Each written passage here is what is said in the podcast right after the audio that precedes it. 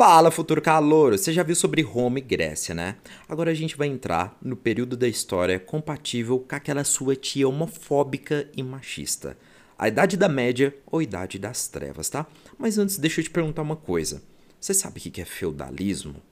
Você lembra lá do ensino médio ou até do ensino fundamental, quando a sua tia, né, quando a sua professora falava sobre feudalismo? Presta atenção.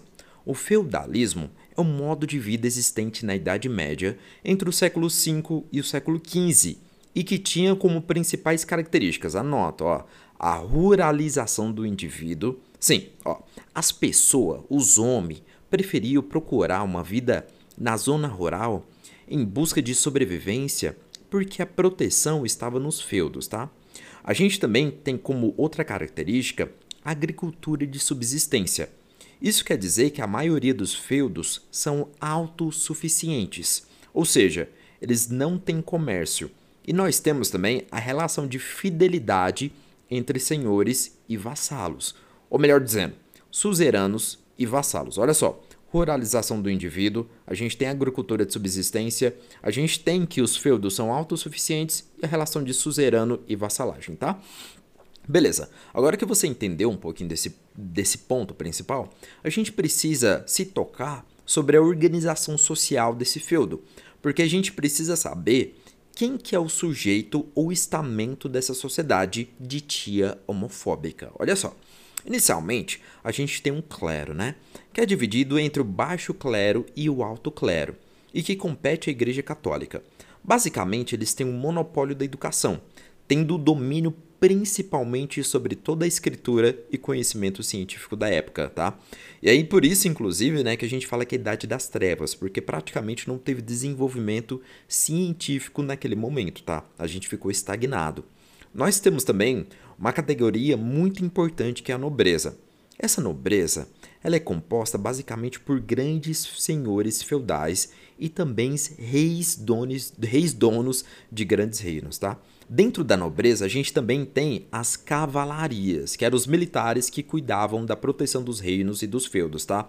O pessoal lá da agricultura, sabe? O pessoal lá que, que cuidava desses trem não mexia, tá? Com militarismo, beleza?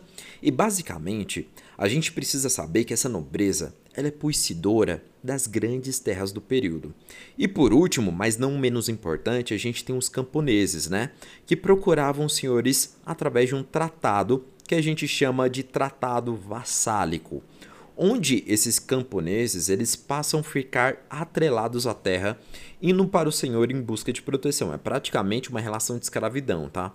E esses camponeses eles precisam pagar alguns impostos aos senhores feudais, e esses impostos geralmente são pagos com a produção alimentícia do servo e também com alguns tipos de trabalho como a construção de pontes e a manutenção do castelo, entre outras coisas. Então pense em você é um camponês. Você é um camponês ali, humildezinho, tadinho, ó bichinho. Aí você vai lá, pega uma terra lá do senhor feudal, né? Começa lá faz plantar, fazer as coisas. E uma parte dessa produção você precisa entregar ao senhor feudal. E além disso, você precisa fazer trabalho para esse senhor feudal, cara. É uma relação praticamente de escravidão. E dentro disso, tem alguns impostos ainda para esse camponês, ainda não, não, não tá pequeno ainda não, ó.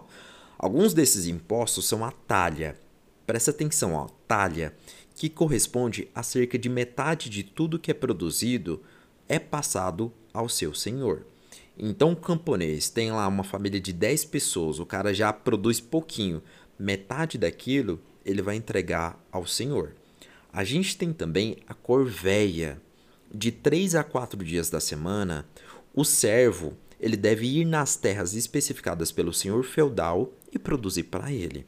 Além disso, tá, tá entendendo como é que tá o trem, né? E por último, a gente tem a banalidade, né? Que é o imposto cobrado para o servo para que ele continue utilizando as terras e as ferramentas de trabalho do senhor feudal, como por exemplo o moinho de vento. Então, é muito imposto. O camponês, ele pegava praticamente nada para ele, cara.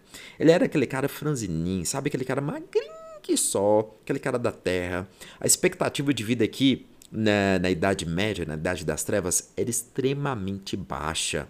Porque o cara trabalhava a vida toda, o cara né, não, não podia lá fazer um nheco, um nheco decente com a mulher dele, porque a igreja não deixava, né? A mulher tinha que se cobrir, né? Tinha todo aqui esse negócio e ferrava com a vida dele. E outra característica extremamente importante sobre o feudalismo é que os servos só podiam ter relações afetivas entre eles. Significa que, se esse servo chegasse perto de nobres, era basicamente para ele pedir para ser perseguido. Isso é o que a gente chama de imobilidade social. Ou, ou em outras palavras, ó, nasceu servo, você vai ser servo até o final da sua vida. Nasceu em berço de ouro, nasceu ali, né, rei, vai ser rei. Nasceu nobre, vai ser nobre até o final da sua vida. Tem vários filmes, velho. Tem filme massa pra caramba, sabe? Sobre a Idade Média, principalmente de romance, você vai gostar pra caramba, beleza? Acontece que, né? Obviamente, você já percebe que essas, essas relações injustas, elas não vão durar por muitos anos. Mas vão ter vários acontecimentos que irão acabar com todos esses probleminhas. Mas isso, meu futuro calouro, é assunto para o nosso próximo episódio, tá? Continua acompanhando a gente, continua acompanhando todos os nossos conteúdos e beijinho na sua bochechinha, neném. Tchau!